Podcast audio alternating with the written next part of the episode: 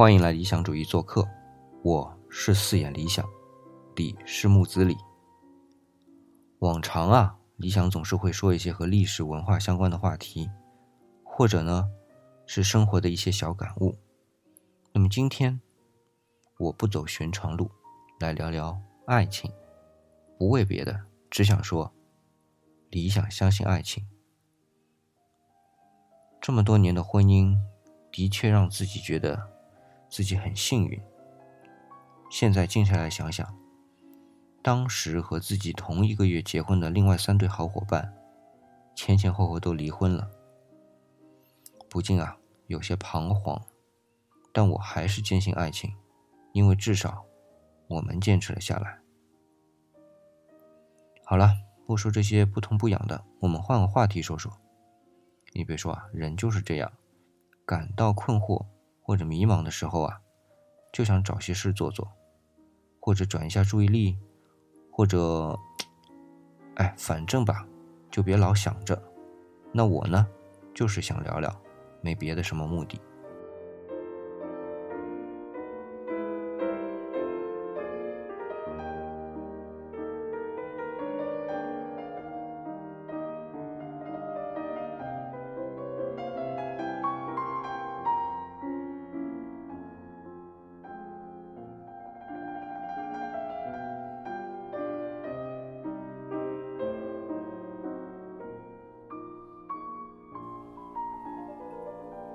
最近有很多有声读物在播放杨绛先生的《我们仨》。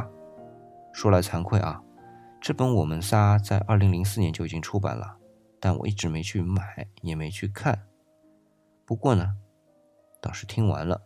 有声读物嘛，文字很朴素，但朴素的文字组合在一起啊，那种略带褪色的、偏褐色的画面，虽然不鲜艳，但是充满了生活的色彩。我们都知道，杨绛先生是钱钟书先生的妻子，他们俩的故事很多人都熟知了。这样一对文坛伉俪，无论是怎样的生活，都会被赞扬，都会被歌颂的。但很多时候啊，这种称赞是过度的，这也很自然嘛。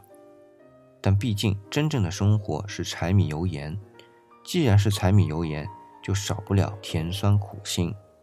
你比如钱钟书、杨绛先生他们的作品《围城》。和称心如意发表，固然有成功的甜蜜，也有为之付出的辛酸。同样，在很多描述他们生活的文字当中啊，少不了一九三五年他们俩去英国留学的时候相互照顾的温馨。但是，这只是截取了众多生活场景中的一个小片段。或许他们是有争执的，但在我们这里是看不到了，因为也没有必要让我们知道。当然，对于今天的杨绛先生来说啊，也是不重要了，因为回忆都已经归为了美好。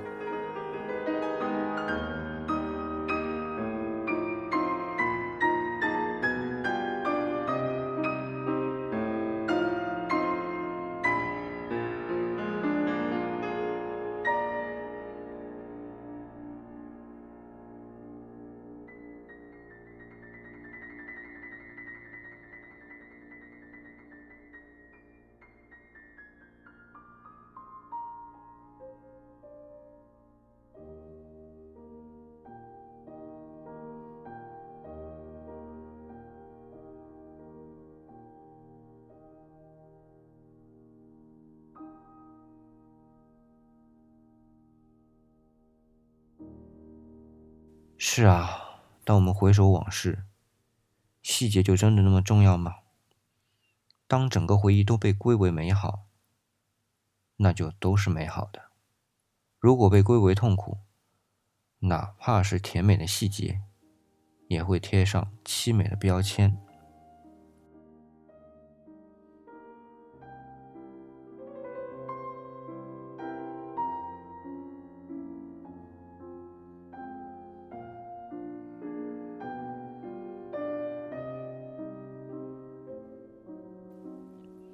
一九一一年出生的杨绛先生，在他八岁的时候啊，其实已经见到过钱钟书先生了，但那个时候他们都是儿童，自然没什么太多的记忆。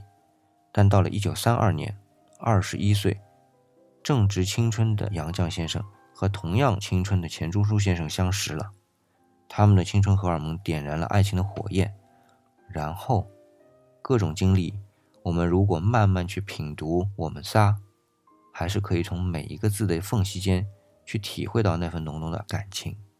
虽然它不是那种流淌在文字之上，让你随手一摸就已经沾染的那种，但是那种若有似无的味道，在不断的回味中逐渐变得浓烈。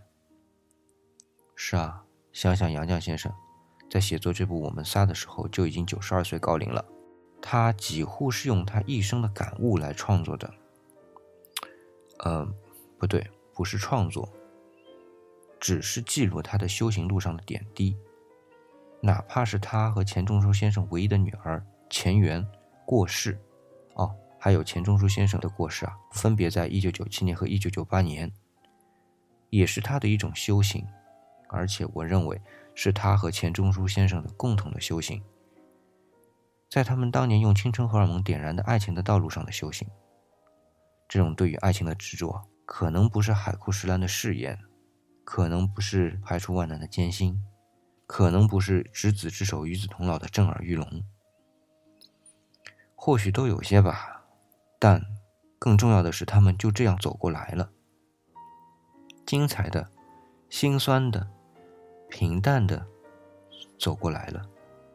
到了今天，我们可以说一句：他们是将青春的爱情修成了正果。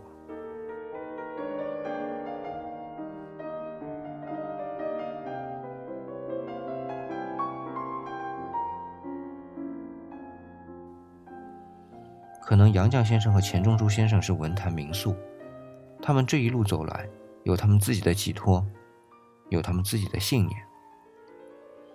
对我们普通人来说，可能是高山仰止，但是《诗经·小雅·车匣》里不是有这么一句吗？“高山仰止，景行信止，虽不能至，然心向往之。”那我也心向往之一回。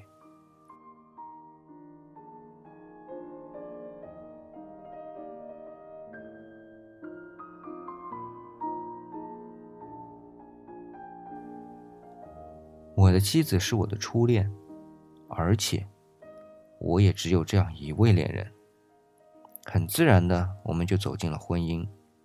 这一路啊，只花了一年零一个月的时间，也是我毕业后的第二年。然后我们又花了十二年的时间来学习一同生活。这十二年间，我们有争吵，但很少；有不愉快。但忘记的更快，没心没肺的，我们也就走过了十二年。虽然十二年和杨绛先生的六十五年相比，还长路漫漫，但我们也是从炙热的青春开始。而且，我也相信我们能够在到达终点的那一刻，坦然的回望这一路，然后淡淡的，不带任何痛苦的说一句：“我们走过来了。”